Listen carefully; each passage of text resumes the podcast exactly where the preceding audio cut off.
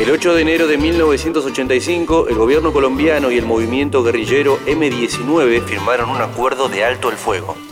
Desde el inicio de su gestión como presidente en 1982, Belisario Betancourt planteó la necesidad de iniciar un proceso de paz y de diálogo con las guerrillas armadas para darle fin a la violencia política en Colombia. Una de sus primeras medidas en este sentido fue el proyecto de amnistía que presentó ante el Congreso y que se convirtió en ley a pocos meses de la asunción. La aplicación de este perdón general posibilitó la libertad de la mayoría de los presos políticos integrantes de las guerrillas con excepción de los crímenes atroces.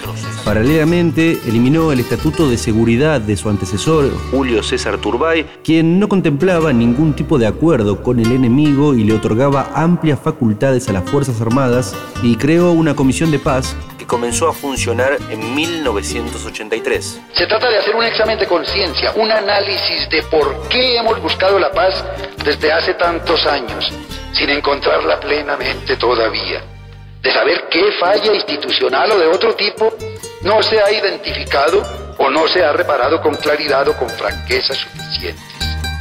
Estas medidas fueron consideradas un acto de reconocimiento a los grupos armados que comenzaron a ser vistos desde el gobierno como actores políticos e interlocutores válidos y no como delincuentes violentos.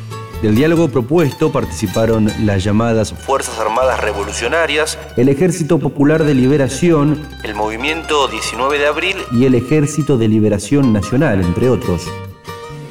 El 28 de marzo de 1984 en Uribe se firmó el acuerdo de cese al fuego con la FARC, por lo que todos los frentes de esa organización cesaron sus actividades. Betancourt correspondió ordenando los mismos a las fuerzas militares. El proceso de paz avanzaba y unos meses después el gobierno suscribió el mismo pacto con el M-19 en Corinto, con el Ejército Popular de Liberación en Medellín y con el Movimiento de Autodefensa Obrera en Bogotá. A la hora cero del cese al fuego y porque ha sido la voluntad de nuestro pueblo y porque ha sido la voluntad del M-19. Con la patria del corazón buscar las soluciones con el pueblo que hoy requiere nuestro país.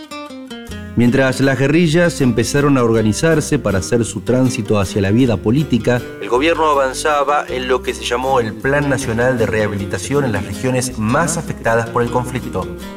Sin embargo, la pacificación colombiana se fue debilitando ante la crisis económica reinante y su consecuente deterioro social, al tiempo que la violencia volvió a recrudecer con el asesinato de varios dirigentes de las organizaciones guerrilleras.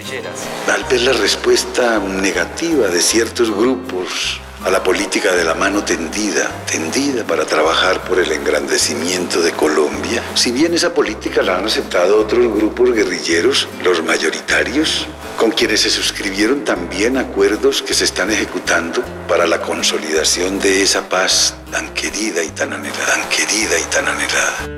El asalto al Palacio de Justicia por parte del M-19, el 6 de noviembre de 1985, dio por terminado el proceso de paz iniciado por Betancourt. Cuatro fueron los vehículos blindados que ingresaron al Palacio de Justicia y que a su vez desequilibraron las condiciones de la batalla. Estos constituyeron una impresionante sorpresa y en ese momento los guerrilleros pasaron de la condición de atacantes a la de defensores.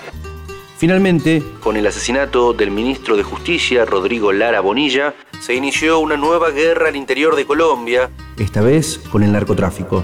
Así lo explicó su hijo Jorge. El asesinato de Lara tiene que ver con Tranquilandia. El asesinato de Lara tiene que ver con todos esos políticos que estaban enganchadísimos al cártel de Medellín en la época. Qué orgulloso me siento de haber nacido en mi patria. El 8 de enero de 1985, el gobierno colombiano y el movimiento guerrillero M-19 firmaron un acuerdo de alto el fuego. La historia también es noticia. Radio Perfil. Ay, qué orgulloso me siento de ser un buen colombiano